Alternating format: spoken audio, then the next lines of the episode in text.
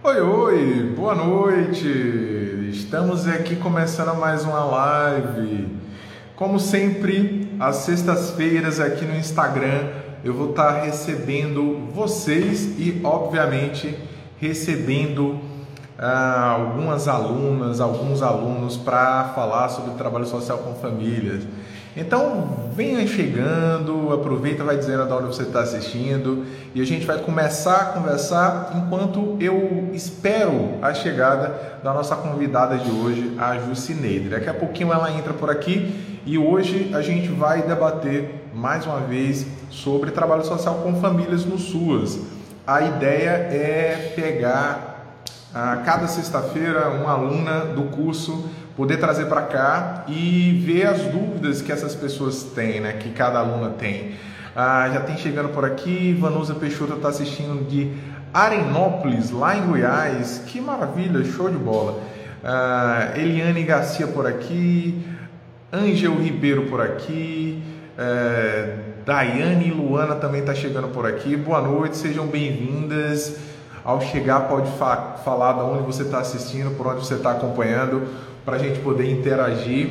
Daqui a pouquinho a gente recebe a Jucineide, eu convido ela para a live e aí a gente começa a falar um pouco sobre uh, trabalho social com famílias no SUS. Vamos ver quais são as dúvidas que ela está trazendo hoje. Uh, Mirna está chegando por aqui, uh, Benanci está chegando por aqui, Geleandra por aqui também.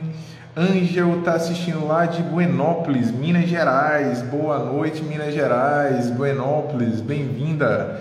Cristiane por aqui, bem-vinda. Coisa boa ter vocês por aqui. Né? Vocês aos poucos vão se acostumando com dia e horário da nossa live, essas lives da sexta-feira.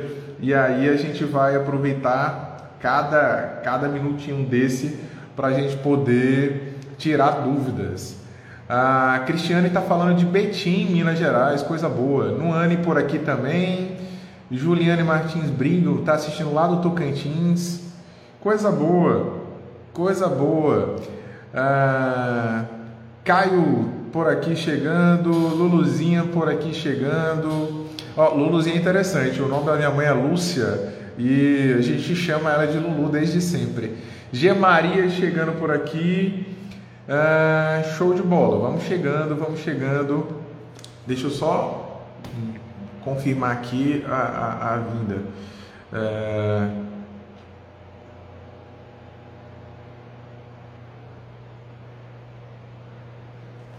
mais gente chegando por aqui. A Rô tá chegando por aqui.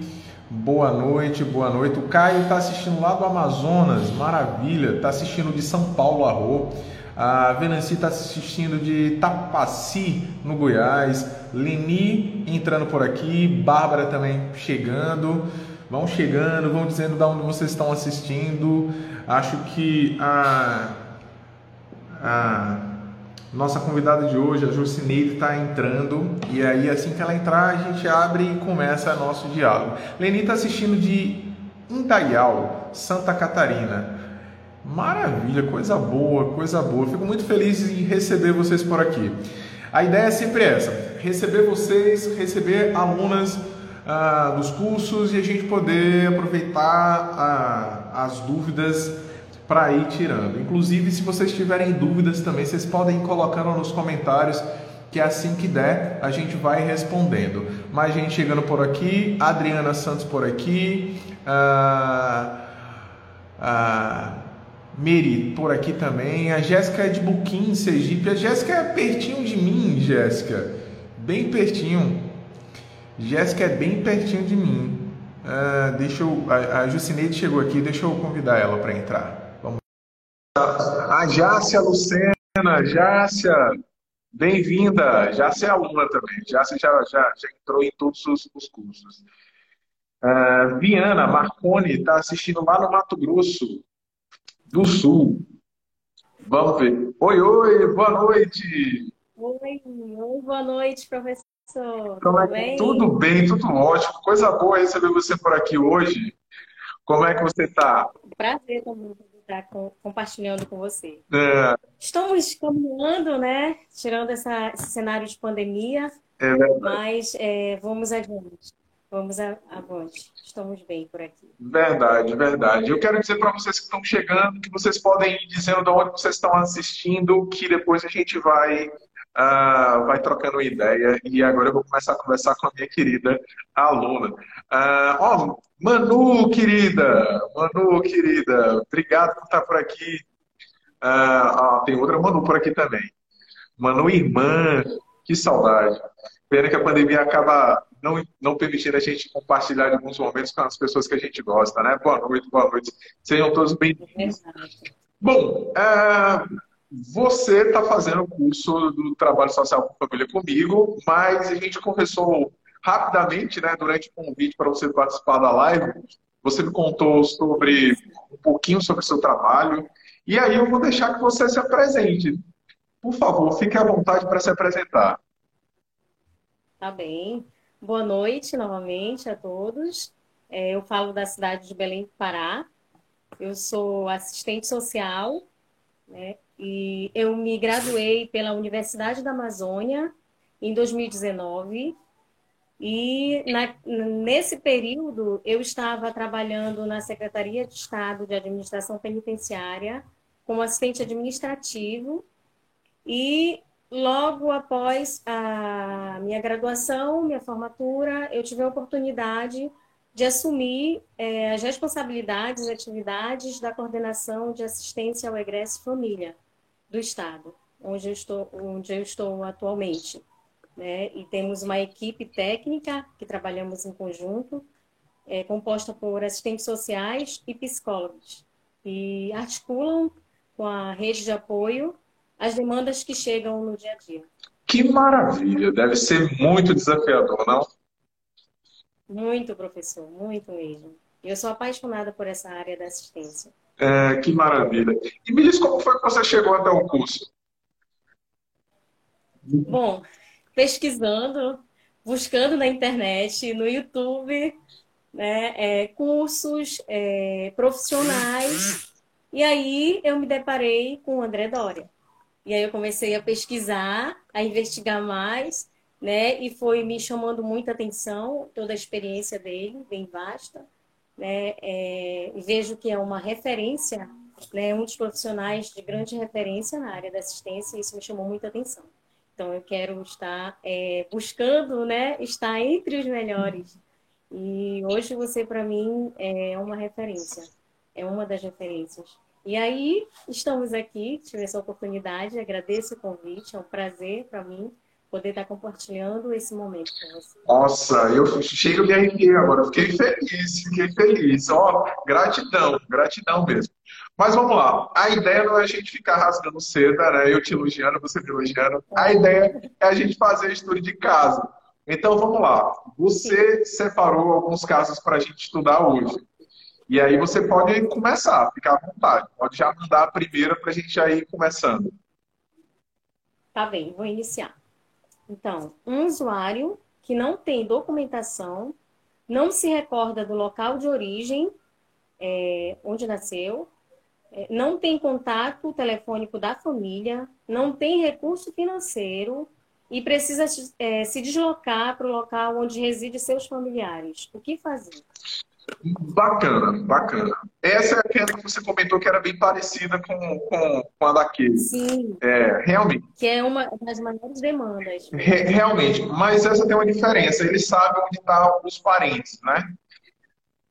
Isso. Pronto, então sabe, essa diferença já é um, um grande plus, porque, veja, uh, quando a gente trabalha com acesso à documentação, o primeiro passo é o contato com a família. Porque realmente, muitas vezes, a gente vai encontrar usuários que eles não recordam. Ah, e não é por qualquer problema de saúde, não, é porque realmente, às vezes, não lembra, não teve instrução, não, não estudou, e essa documentação muitas vezes passou desapercebida por ele. Como ele conseguiu se manter até então sem documento, eles acabam esquecendo a necessidade. Então, nesse caso, a primeiro, o primeiro passo seria entrar em contato com a família, né? ah, entrando em contato com a família, a gente identificar realmente o local de origem dele. Porque para ele fazer o deslocamento, ele vai precisar da documentação, ou pelo menos de um boletim de ocorrência que informe os dados de, de, do, do, documento perdido. Uh, se ele não sabe onde fez, o primeiro contato que a gente precisa fazer é com a família. Com base no contato com a família, a gente identificaria o local do registro de nascimento ou casamento, caso ele tivesse uh, se casado, ou de divórcio, né? porque uma vai substituindo a outra. Nesse caso, depois do contato com a família, obviamente, como vocês estão no sistema prisional, seriam vocês que fariam esse contato. O contato seria repassado ah, para a política de assistência, né, para a equipe do CRAS.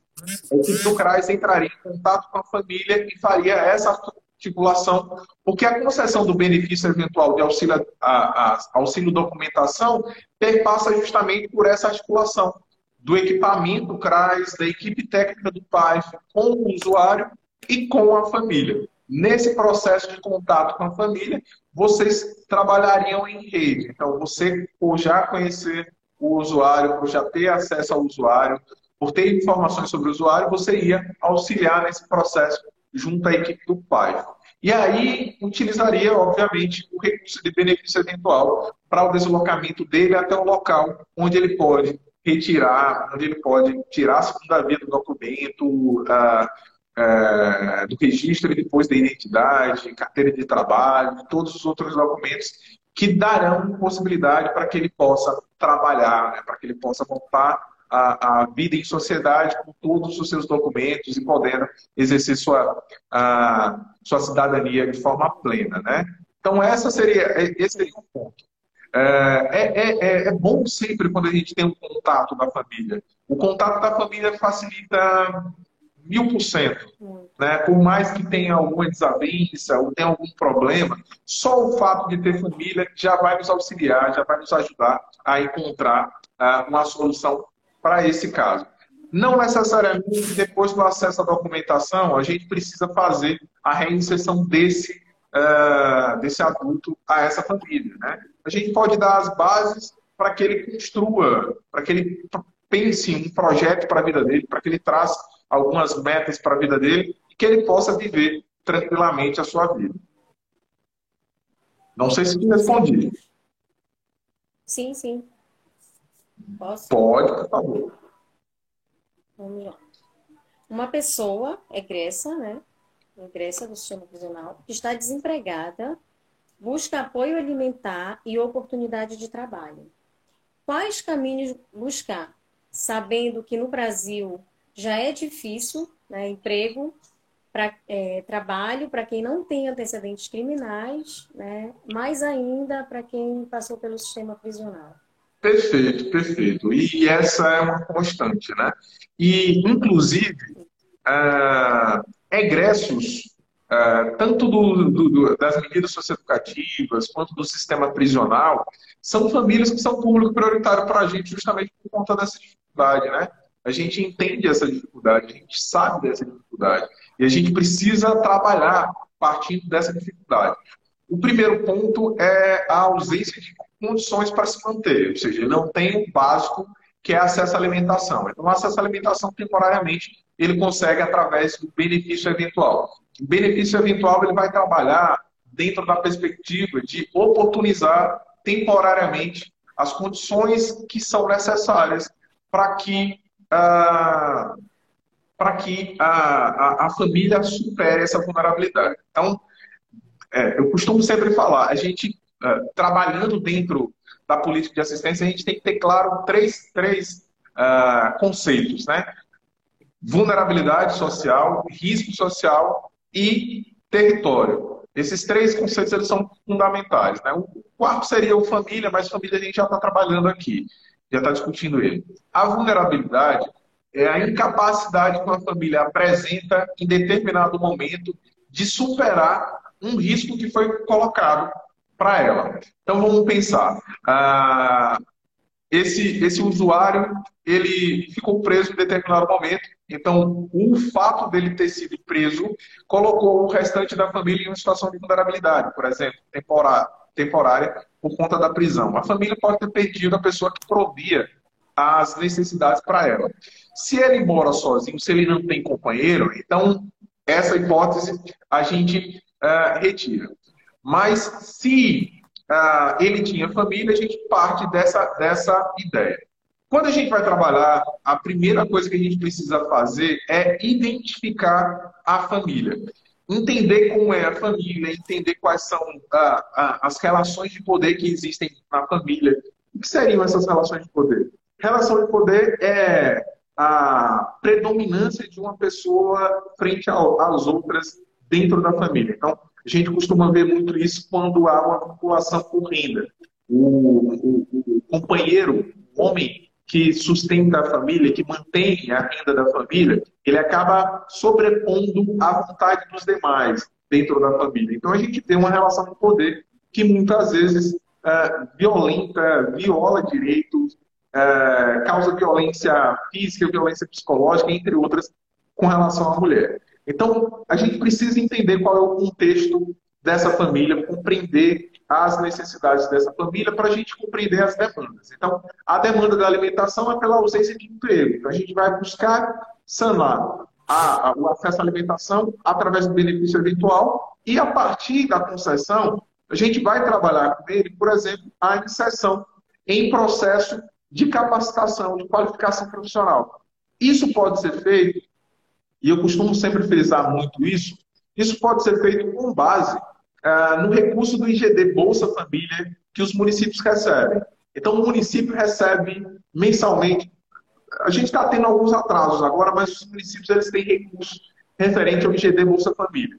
Esse IGD Bolsa Família, entre outras coisas, é para oportunizar o acesso à capacitação, à qualificação profissional para as famílias que estão inseridas no cadastro único no Bolsa Família. Então, quando a gente faz a concessão do benefício eventual e a gente convida a família para entrar no acompanhamento familiar dentro do pai, o acompanhamento familiar é justamente fazer um plano de acompanhamento junto àquela família, estabelecendo metas que vão ser cumpridas pela família e pela equipe técnica.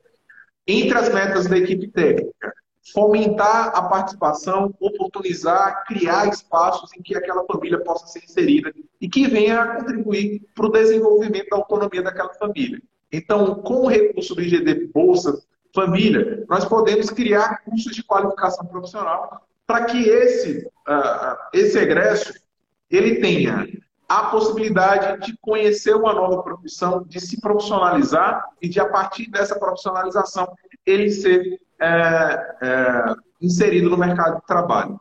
Dentro da assistência, a gente tem outras, é, outras possibilidades, outros programas. Né? A gente tem, por exemplo, o Assessores Trabalho, que é um programa que intermedia a, a, a entrada desse egresso no mercado de trabalho. Então, você está numa cidade grande, que é Belém, por, por, sinal, cidade linda. Adorei conhecer Belém. Nossa, que lugar Ai, a cidade das Mangueiras, né? Cidade das Isso, Tá Nossa, que lugar! culinária maravilhosa. Eu adorei, adorei. E quero voltar, quero ter a oportunidade, pós-pandemia, voltar para ir para a festa do Sírio. Fiquei muito encantado com, com, com a força da, da, da, fé do pessoal. Espero voltar. Verdade. Mas então. É, eu adorei, realmente adorei. Então, essa cidade, na sua cidade, você vai ter a presença desse programa, Assessores Trabalho. Por ser capital, por ser uma cidade de grande porte, Belém é, possibilita, Belém tem a obrigação, na verdade, de ofertar uma série de serviços que outros municípios menores não têm.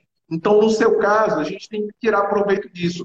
O Assessores Trabalho é uma forma de, uh, de organização da Secretaria de Assistência para a intermediação do público da assistência com o mercado de trabalho. Então, nosso público ele tem é, déficit educacional, a gente tem é, egressos do sistema prisional, egressos do sistema de medidas socioeducativas de reclusão de liberdade ou de semi-liberdade, ou de medidas socioeducativas em meio aberto. Então, a gente trabalha com um público que tem essas particularidades essas condições que para a sociedade passa a ser uma, uma, uma, dificuldade a mais. Então, é papel também da Secretaria de Assistência fazer essa articulação com os demais serviços para que a gente possa ofertar. Então, no caso Para esse usuário, a gente teria o acesso imediato à alimentação através do benefício eventual, a articulação com o IGD Bolsa para inserção em, em, em, cursos de qualificação profissional e a articulação com assessores de trabalho para a intermediação da mão de obra. Uma das atividades do assessor de trabalho é fazer o mapeamento da demanda por mão de obra no município. Então, se o município já fez esse mapeamento, é muito mais fácil de fazer a articulação e a inserção desse usuário no mercado de trabalho. Certo. Vamos lá para a próxima. Vamos lá. Isso aqui é um pouquinho complexo. É uma, usuário, é uma egressa, né? Deixou a unidade prisional, é, precisa retornar para o seu local de origem, porém, o seu familiar, sua genitora, é sua vítima, né? Sua própria vítima. É, que depende, a, a usuária, a egressa, depende da autorização do sim ou não da genitora para retornar para sua residência. É, então, diante dessa situação, quando a genitora diz não, onde recorrer? Como recorrer? Tá, vamos que lá. Que caminho buscar? A genitora diz não, que não, não vai aceitar essa pessoa de volta, né? A, a sua filha. Hum, maravilha, maravilha. Mais um caso interessante para a gente abordar. O primeiro caso é o seguinte: a gente está trabalhando aqui em duas vertentes, né? A primeira vertente é da agressora, que é a egressa, que já cumpriu a pena dela e que está voltando à liberdade. A segunda é da vítima, né? da, da pessoa que sofreu a violação de direito, teve seu direito violado, Sim. por isso houve um processo de ruptura.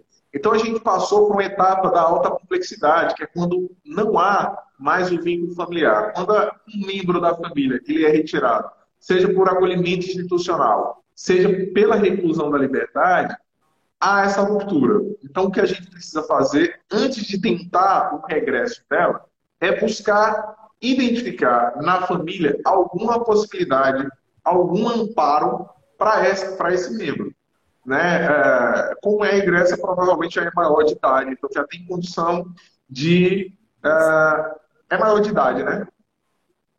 Uhum, sim. Sim. Pronto. Então, ela já tem condições de buscar as condições para prover sua própria vida, né? Para cuidar da sua própria vida, sem a necessidade, sem a dependência da genitura. É, o que a gente faz? Encaminha para o CRES o caso, para o CRES entrar em contato com a família e entender a relação da família com a egressa. Enquanto isso não acontece, a gente pode buscar o acolhimento para aquela egressa. A gente teria duas possibilidades: ou o centro para a população em situação de rua, centro COP, ou o acolhimento em albergue. Em albergue, ela poderia ficar até três meses, ou seja, 90 dias. Ela teria 90 dias para ficar fazendo uso do espaço físico do albergue, para ter acesso à alimentação no albergue, para guardar seus pertences no albergue e para viver, para buscar trabalho, para buscar uh, uh, condições de se manter. Nesse, meio, nesse mesmo tempo, a gente vai fazer um trabalho com a família, que é na tentativa de sensibilização, para ver se há a possibilidade ou não. E aí, não havendo, a gente vai para o outro processo processo do trabalho com, com a egressa será no sentido da construção de um novo projeto de vida. Ou seja, o que é que você pode pensar e o que é que você pode é, é, é, traçar como meta para você, como caminho para ser seguido, para que você consiga se manter. E aí entra também dentro daquela perspectiva. Acesso à documentação, caso ela não tenha via benefício eventual, ou seja, se ela não tem é, é, a documentação, a gente pode fornecer, através do benefício eventual, as condições para que ela acesse a documentação. Depois que ela começa a trabalhar, se ela ou não, se ela ainda não começou a trabalhar, a gente pode oportunizar acesso a cursos de qualificação profissional, também na mesma ideia da utilização do IGD, né, do IGD Bolsa Família, para a realização das capacitações e para a inclusão ah, desse, desse, dessa usuária. Depois da capacitação, a articulação com assessores de trabalho também para tentar inserção no mercado de trabalho e depois disso a gente vem para outras demandas que podem surgir em decorrência disso. Então a gente pode vislumbrar a possibilidade de articulação com a educação para melhorar o nível de educação dela, uh, pode fazer um EJA, pode fazer algum, algum uh, tipo de cursos ofertados pela, pela educação. A gente pode fazer articulação com uh, a secretaria ou a fundação que seja relacionada, que esteja relacionada a capacitação para o mercado de trabalho, a fomento do mercado de trabalho também. Então, é, é, é, justamente entender qual é a rede que nós temos de assistência, entender quais são as demandas e ver como as nossas, as nossas instituições podem suprir aquelas demandas que estão sendo apresentadas.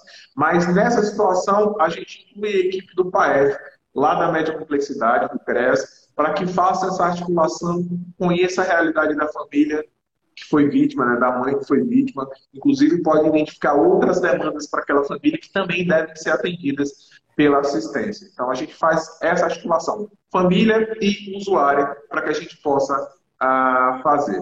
Só uma pergunta que veio aqui, não entendi o que o senhor falou sobre IGD diante dessa situação. O IGD Bolsa Família, e aí serve para um tudo, né? O IGD Bolsa Família, ele permite que a gente uh, construa cursos de qualificação profissional. É o único recurso que vem para assistência que permite a gente fazer cursos de qualificação profissional. As oficinas socioeducativas, aquelas que estão lá no serviço de convivência e fortalecimento de vínculo, elas não podem ter cunho de informação, de capacitação, de qualificação. Então, o que pode fazer, quando nós podemos fazer, é objetivamente dentro do IGD Bolsa Família. Então, o recurso que é enviado para o IGD Bolsa Família, a gente pode planejar a execução de curso de qualificação. Através do curso de qualificação, a gente vai inserir o egresso, a gente vai inserir o nosso público usuário do dia a dia. E a partir disso, a gente está buscando o desenvolvimento da autonomia. Autonomia sem renda é falácia, não existe autonomia sem renda. Então, a gente precisa garantir o acesso à renda para que aquela pessoa tenha a capacidade de se prover, a capacidade de decidir o que fazer e de como articular. Então, seria nesse sentido. Manda ver agora você. Perfeito. Professor, é, essa mesma situação, porém com uma diferença. A pessoa, a igreja, nesse contexto, mas é só, é, faz uso de medicamento controlado, por, é, porque sofre de transtornos psiquiátricos, certo? É, que, na mesma situação, a diferença é essa.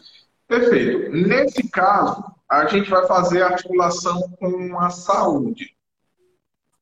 Porque a parte de medicamento é toda relacionada à saúde. A assistência ela não faz a concessão de medicamento. Mas o que a gente pode assumir é, como obrigação, como responsabilidade da Secretaria de Assistência do município? A articulação com a família para verificar a possibilidade de retorno para a família. Ah, em, em, não podendo, a inclusão dela numa unidade de acolhimento, pode ser ah, o albergue, ah, albergue, casa de passagem, ah, vai depender, ou centro pop, vai depender de como, como esteja a relação de, dela. Ah, vai buscar atender as demandas por documentação, vai buscar a, atender a demanda dela por alimentação, caso seja, se ela tiver um local para ficar, se ela tiver onde, onde ir, o acesso à alimentação. Então, documentação, uh, alimentação, uh, acesso aos serviços de, de, de, de acolhimento institucional, né, abrigo, albergue, casa de passagem, centro pop, essas seriam as possibilidades. Faz um encaminhamento para a saúde e a Venâncio coloca aqui, Venâncio coloca aqui o encaminhamento para o CAPS, né? Isso mesmo. Ela pergunta, no caso, encaminhar para o CAPS, isso. Se ela tem problemas uh, psicológicos, nesse caso, a gente vai encaminhar para o CAPS para fazer o acompanhamento, inclusive para poder fornecer a medicação adequada para o tipo uh, de problema de saúde que ela tem. E a partir daí, com o uso da medicação, estando tudo ok, faz a inserção nos outros, nos outros serviços e nos outros equipamentos. Ela vai ter um pouco mais de dificuldade de ser inserida no mercado de trabalho. Então, a gente pode buscar, inclusive, outras situações que possam beneficiar ela, a depender do grau ah, do, do, do, transtorno, da, da, situação da saúde mental dela, ela pode, inclusive, ser caracterizada como uma pessoa com deficiência, e a partir disso, ela pode ter acesso ao benefício de prestação continuada. Então, a gente precisa entender um pouco melhor a situação dela para ver qual seria né, a, a, a, o caso a ser seguido. Mas a ideia de encaminhar para o CAPS é importante por conta dessa avaliação da saúde mental dela que será feita, né? É importante demais. Certo. É, e quando é, essa pessoa chega no município né, de origem, e enquanto ela precisa aguardar o sim ou não da genitora, para que ela não fique na rua, e no município não tem é, casa de passagem, não tem abrigo por conta da população, né? É, porque existe uma lei, né, para que, que, que, haja um abrigo. E não existe naquele município onde recorrer nesse caso. É, então, se no município que ela está não é Belém, Belém tem, absoluto, tem que ter, tem a obrigação de ter todos. Não, não. É, então, se ela está no município menor, ela pode ter acesso ao auxílio é aluguel. Ela pode solicitar através do benefício eventual, então você vai fazer a articulação com a Secretaria de Assistência lá, vai falar da necessidade de inclusão pela inexistência de possibilidade de moradia, para que ela não fique é, na rua, é, entendendo que esse é um público prioritário para atendimento, a Grécia é um público prioritário para atendimento. E a gente precisa se atentar a isso. Muitas vezes a gente acaba esquecendo no dia a dia, acha que é, nosso público prioritário é apenas aquele público que a gente atende que chega na nossa porta e esquece dos egressos. Então, nesse caso, ela pode acessar o auxílio aluguel. Auxílio aluguel, auxílio moradia, vai depender de como está a nomenclatura lá na lei. Mas é com base também na lei de benefícios eventuais. E só para você ter uma noção, a lei de benefícios eventuais no município, ela deve seguir a regra nacional. E a regra nacional é a lei orgânica da assistência social. Na lei orgânica da assistência social, a gente tem lá estabelecido quais são os tipos de benefícios eventuais que o município deve fornecer, porque é uma obrigação do município a oferta desses serviços, desses benefícios. Então, a gente vai fazer o encaminhamento, faz a articulação com a equipe técnica de lá, para alocar ela um auxílio, uh, um auxílio aluguel, um auxílio moradia, nesse caso. E, obviamente, tomando aquelas outras ações que a gente já vem retratando aqui, né? Articulando com outras políticas, educação, saúde, articulando ah, com serviços da nossa própria rede, por exemplo, a criação desses cursos de qualificação.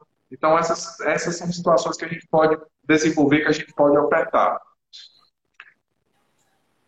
Tá, então a partir do momento que ela chega no município de origem, responsabilidade da assistência local. Né? Exatamente, exatamente. Mas é bom a gente não fazer o encaminhamento é, sem entrar em contato antes com a equipe, né? Sem, sem trocar essa, essa fichinha com a equipe. Por quê? Porque é, o contato com a equipe é que vai facilitar no acesso dela ao benefício. Se ela chega lá sem essa nossa articulação, ela vai chegar com uma frente, outra atrás, meio sem saber a quem procurar, a quem recorrer, qual é o benefício que ela tem direito, e é direito, não é favor. Então, é, essas, essas questões precisam estar bem claras, e aí, por isso, a importância da gente entrar uh, inicialmente em contato com a família ou com, com a equipe da cidade para a gente poder fazer essa articulação. Sim, é, ressaltando que você falou, professor, sobre é, que a gente atende tudo quanto é público, né? Tudo quanto é público é, na assistência e acabamos esquecendo do egresso, né? Da pessoa egressa, que, que tem N barreiras, né? Para acessar os seus direitos, para exercer a sua cidadania. E, de fato, é um grande desafio é, estar hoje no sistema prisional, atuando nessa área, onde muitas portas são fechadas para essas pessoas, né? É, é, difícil, é muito difícil, é desafiador, como você falou, completamente, porque a sociedade ainda não entendeu que a gente precisa estender a, a mão para essas pessoas, né? A gente precisa fazer a nossa parte, né? Que o Estado sozinha, sozinho não vai dar conta. A gente precisa de parcerias, a gente precisa da sensibilização da sociedade, porque é, é pensar que dar a mão para essas pessoas, é, é, possibilitar o acesso dessas pessoas aos seus direitos, né, impacta direto na segurança pública como um todo para a sociedade. Né? E é difícil hoje é, a sociedade entender isso. São muitos preconceitos ainda, são muitas barreiras. Até mesmo é, na rede de apoio, né, a gente sente isso, a gente sente isso bem forte ainda, porque existe muito aquela em fazer aquela diferença. Ah, é uma pessoa que passou pelo sistema prisional, vou esperar um pouquinho, entendeu? É, mais ou menos é, é difícil, é difícil, mas é desafiador. Né? Como eu gosto de desafios, a gente está lá tentando buscar sempre é, resolutividade para que essas pessoas acessem os seus direitos. É bem verdade. E veja, ó, a gente tem essa, uh, esse perfil de sociedade que uh, julga antes do, do julgamento. Né? Uh, o sistema prisional, de uma forma geral, nosso sistema de justiça, ele é muito frágil ele é muito frágil. Primeiro, a polícia prende preto por ser preto, independente de estar fazendo algo errado ou não. Na última semana, a gente viu alguns atos de violência policial contra pessoas que não estavam fazendo absolutamente nada. A gente viu em Pernambuco, no dia 29 de maio, rapaz estava indo no centro, dois homens, na verdade, uh, indo a, a, ao centro fazer as suas atividades, estavam voltando do trabalho, outro estava indo comprar e foram atingidos com bala de borracha no olho, perdendo a visão, os dois. É, em São Paulo, uma abordagem policial, um policial deu um murro em um negro numa abordagem e absolutamente não houve nada para que aquilo pudesse ser feito. Tá? Não houve agressão por parte da pessoa. É, no interior de Goiás, tem uma galera de Goiás acompanhando a gente por aqui, houve um ato de racismo. Um negro estava fazendo mountain bike num parque público, é, gravando para o canal do YouTube, e ele foi é, algemado com uma arma apontada na cabeça, porque o policial acha que preto é ladrão. Ser preto no Brasil é ser taxado como ladrão. É você ver as pessoas atravessarem para o outro lado da calçada quando você está andando. Então, o, sistema de justiça do Brasil, ele é muito escroto. Ele é muito escroto. Ele é feito para proteger rico e para punir o pobre. Simplesmente para isso. Para proteger o rico e punir o pobre. E eu falo sempre isso, eu gosto de usar o exemplo. Uh, também ficou muito famoso um fato que aconteceu no ano passado de uma agressão de um empresário paulista no Morumbi, a sua esposa, que chamou a polícia. A polícia viatura foi, entrou no caminho, parou na frente da casa dele e foi enxotado pelo cidadão que, irritado, falou que o policial era uma merda, que não ia fazer porra nenhuma, que não ia atender a porra nenhuma. Um total desrespeito à autoridade policial se fazia presente. O policial não pegou o teaser, aquela arma de, de choque, não pegou uh, spray de pimenta, não algemou o tal cidadão de bem. Por que não? Porque é branco, rico e tudo que ele falou referente à polícia, à polícia era verdade. A polícia é frouxa para rico e é enérgica para pobre. E boa parte dessa galera que está dentro da, da, dos quartéis da polícia militar vieram da onde? Ou vocês acham que rico vai estudar para fazer um curso para virar policial? Para colocar um, um, um, um, alvo na testa, sou policial. Então, o sistema de justiça, de uma forma geral, é punitivista. São centenas de milhares de pessoas que estão presas sem ter passado pelo primeiro julgamento. Estão na provisória ainda, sem ter direito a ter sido julgada. Quantas pessoas dessas, após passar pelo julgamento, não vão ser liberadas porque não cometeram crime? Então, tudo isso é parte desse processo dessa sociedade doente na qual nós vivemos e que nós temos que lutar diariamente. Né? E, e uh, a política de assistência, uh, o trabalho do serviço social dentro do sistema prisional é fundamental. É fundamental. Sem nós, sem nós, a população vai sofrer ainda mais. Então, nós não podemos, enquanto assistentes sociais, formados ou estudantes que estão aqui na live, ou quem vai acompanhar depois na, na parte gravada, ou quem vai ouvir lá no podcast essa nossa live. É importante você ter isso na cabeça. Quando a gente trabalha com a população, a gente deve garantir direito. Está lá no nosso código de ética. Então a gente não pode virar a cara com o egresso. A gente não pode. É, eu já vi de colega é, em equipamento que era preciso tomar cuidado porque ela estava lidando com um adolescente que cometeu um crime. Nem ato infracional ela falou. Falou um crime. E crime quem estava cometendo na hora que ela falou isso era ela. Que ela estava violando o direito do usuário. Então, esse tipo de relação a gente precisa começar a quebrar desde o processo de formação. Por isso que eu, eu gosto de frisar sempre, né? A gente trabalha para garantir a autonomia dos nossos usuários. A gente não força o usuário a entrar em curso de capacitação. A gente não força o usuário a aceitar benefício. A gente não condiciona a oferta do benefício a ele fazer isso ou ele fazer aquilo.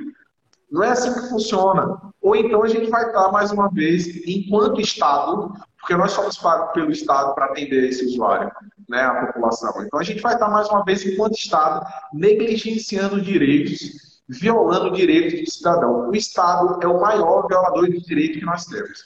Quando ele não garante educação com qualidade, em quantidade suficiente, quando ele não garante saúde com qualidade, em quantidade suficiente. E eu não estou fazendo críticas nem ao nosso sistema de educação público, nem ao nosso sistema único de saúde, que eles são fundamentais para o desenvolvimento da nossa sociedade.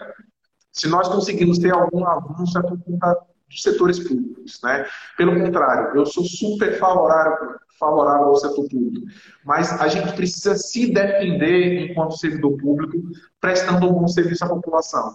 Porque quando a gente não presta um bom serviço para a população, a população aponta para a gente como vagabundo, como preguiçoso, como quem quer passar no concurso público para ficar escorado. E isso é ruim para a nossa imagem, é ruim para a gente.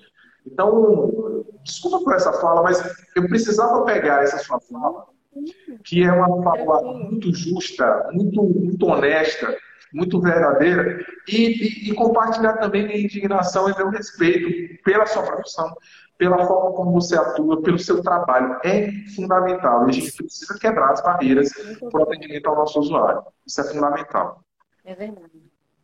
É, é como você falou, ressalto novamente, é um desafio. Né? E eu fico assim impressionada é, quando essas pessoas nos procuram, e a, e a primeira coisa que elas querem é um trabalho. E aí você se sente impotente, de mãos atadas, sem, sem é, ter para onde indicar essas pessoas, porque não temos parceiros, porque a sociedade ainda não entendeu, porque os empresários, né, as grandes empresas ainda não entenderam, a gente precisa também fazer a nossa parte. Né? que a gente não pode só cobrar do Estado, só cobrar da justiça, mas que cada um precisa fazer a sua parte para que essa realidade se transforme.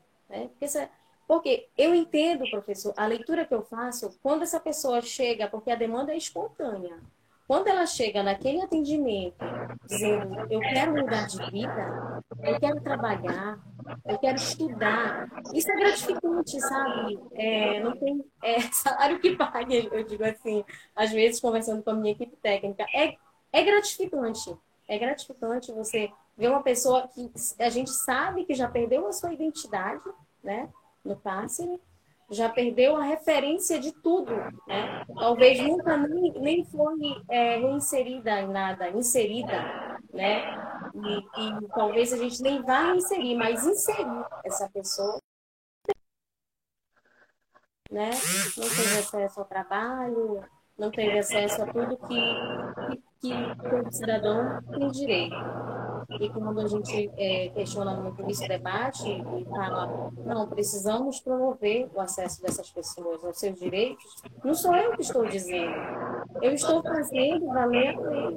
Né? Eu quero contribuir para que essas pessoas realmente sejam é, é, atores transformadores da sua realidade. É, mostrar para elas que elas são capazes é, trabalhar a autoestima dessas pessoas. E a gente tem, a nossa equipe tem buscado fazer isso dentro desse trabalho. Eu sei que nós somos uma gota no oceano, mas se cada um fizer um pouquinho a sua parte, é, tenho certeza que a gente consegue é, mudar, mitigar né, essa, toda essa realidade. Não, com certeza, com certeza. Você tem mais alguma dúvida? Não, até aqui toda esclarecida, muito obrigada, saí daqui satisfeita. Né? É, maravilha. Vai... Eu quero te agradecer. Eu sei, eu sei que é um desafio entrar na live. Uh, eu tenho familiaridade mais em fazer live no YouTube, inclusive amanhã, convidando a todo mundo que está aqui. Lá no meu canal no YouTube, André Dória 13, a gente vai ter uma live maravilhosa com o presidente do Colegiado Nacional de Gestores da assistência social, que é o Elias, e a gente vai falar sobre o desafio da gestão do SUAS nesse período de pandemia. Então, um tema bem importante, com uma pessoa que tem uma representatividade muito boa. E aí eu espero todos vocês lá. Uh, quero mais uma vez agradecer a sua, a sua disponibilidade. Você aceitou de pronto o convite. Eu fiquei muito feliz por isso. A gente vai ter ainda outros momentos, então se surgirem dúvidas, você pode fazer isso. E eu vou aproveitar esse restinho de tempo que a gente tem e se tiver alguém, deixa eu ver quantos minutinhos a gente tem. Uh, eu vou me despedir de você agradecendo e eu vou perguntar se alguém quer. Hã? Muito obrigada. Valeu. Eu que agradeço imensamente. É um prazer compartilhar esse momento com você. Obrigada. Ah, valeu, valeu. Se alguém tiver interesse em, em tiver alguma pergunta e quiser entrar aqui para participar comigo, uh, fica à vontade. Uh, você manda um oizinho ou pede para entrar. É, eu não, não, sei te tirar. Veja se você clica aí no X que você sabe. Tem um X em cima, clica no X que você sai. Tá, tá bem. Pronto. Se alguém tiver dúvida e quiser perguntar, manda um oi, manda um convite que eu aceite e você vai participar. Vai ganhar um, o direito de fazer uma pergunta, porque já são 8 e 18 daqui a pouco a gente está acabando. A Silvana está perguntando que horas da live amanhã. Às 7h30, sempre esse horário, 7h30, nos sábados, eu recebo alguém para falar sobre sobre a política de assistência de alguma forma. Então, amanhã, sete e meia da noite, a gente vai estar lá nessa live com o Elias. O Elias é um querido. Tive o prazer de conhecer o Elias ainda quando era estudante, em 2007. Uh, era da Coordenação Nacional de Estudantes de Serviço Social, estava participando junto com ele, ele representando a cidade local, Nós do Iguaçu, no ah, CBA, no Congresso do CBA. Uh, ah, a Geni perguntou: gostaria de saber quanto é esse percentual do IGD do Bolsa Família para os municípios. Isso daí vai depender de cada município, né? Cada município de acordo com o número de inscritos e de acordo com alguns indicadores. Então, é, são medidos a taxa de atualização cadastral, a taxa de é, acompanhamento pela saúde, a taxa de acompanhamento pela educação, né? De frequência. Então, essas três taxas ela vira um, que se aproxima a um. Então, para cada município, de acordo com o tamanho do município, com a quantidade de, de uh, uh, pessoas que estão inseridas dentro do cadastro único, é que o município vai receber. Então, tem que se fazer esse, esse, uh, esse período.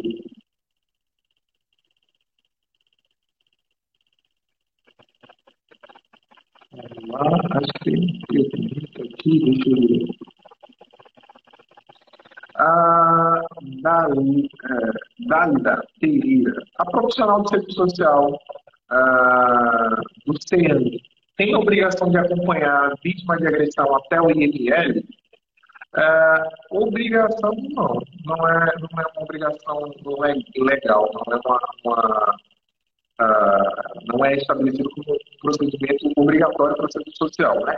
O serviço social ele presta apoio à vítima, também faz apoio ao agressor dentro da política assistência, a gente trabalha com dois, tanto como vítima quanto com agressor, mas ele não tem a obrigação de fazer o acompanhamento, né? Uh, até lá. Agora, em casos em que ele está sobre a responsabilidade da equipe técnica, aí sim. O CERAN, se você puder explicar o que é, uh, será que é casa.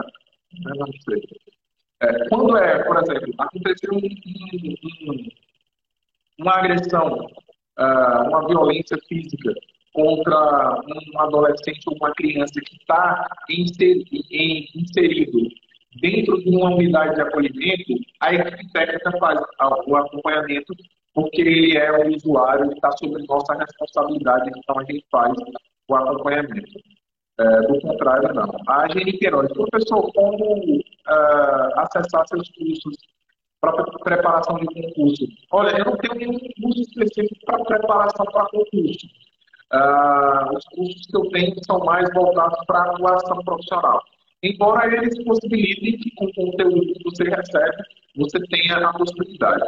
Se você for no. Tem um link na minha bio, depois que acabar a live, tem um link na minha bio, a gente está fazendo uma promoção. Então, é, você pode entrar, clicar no link da bio, você vai entrar uh, lá no grupo do WhatsApp, você fica no grupo do WhatsApp, que aí a gente vai fazer uma promoção na segunda-feira, a gente vai fazer um valor especial do curso Ferramenta de Gestão do SUS para quem estiver lá, então você aproveita e faz isso. Ah, mais gente por aqui. Eu quero muito agradecer vocês por estarem por aqui. Ah, ah era a pergunta da Dálida é, Pereira eram sempre especializados na mulher. Então, nesse caso, sim, porque você, como técnica, tem que fazer o acompanhamento. Nesse caso, sim. É, não sendo um serviço, não estando inserido dentro do serviço, você não, não, não haveria essa necessidade. Mas, nesse caso, sim, é, para prestar apoio a essa, a essa usuária. Deixa eu só dar uma olhada aqui no relógio para a gente não passar do tempo. Mais dúvidas? Gente, eu quero agradecer imensamente a participação de todos vocês. Dizer que essa live da sexta-feira, ela acontece sempre às sete e meia. Essa, essa live é do TSF de SUAS. Ah, o curso TSF de SUAS, ele trabalha ah, para que você tenha segurança na atuação, para que você possa trabalhar em qualquer serviço o benefício da assistência social com segurança, com tranquilidade, sabendo exatamente o que você tem que fazer. Então, o estudo de caso é uma das coisas que a gente faz dentro do nosso, uh, do nosso curso. É, um, é, é, uma etapa da metodologia do curso, né? o curso, é, curso do método TSF Consultas, que é o método que eu desenvolvi. A Silvana, a vereadora Silvana, professor, eu comprei um curso dos SUS e não consegui terminar de assistir às aulas. Posso continuar com o curso, né? Pode sim. O curso é vitalício, todos os cursos que eu forneço são vitalícios, então você pode assistir na, na, na, na melhor hora para você. Só lembra que para acessar o certificado você precisa concluir ele em dois anos. Você conclui em dois anos e você pode solicitar o certificado por e-mail, e aí você recebe o certificado.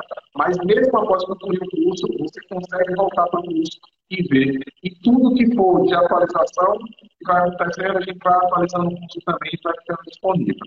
Eu quero muito agradecer a todo mundo que participou, convidar vocês para a próxima sexta-feira. Ah, a gente faz a divulgação ao longo da semana, mas vocês já sabem, já pode marcar na agenda de vocês. Sexta, sete e meia, sábado, sete e meia, tem sempre live para a gente. Live aqui no Instagram na sexta e no sábado no YouTube. Então, eu espero vocês amanhã lá no YouTube. Beijão e até mais. Tchau, tchau.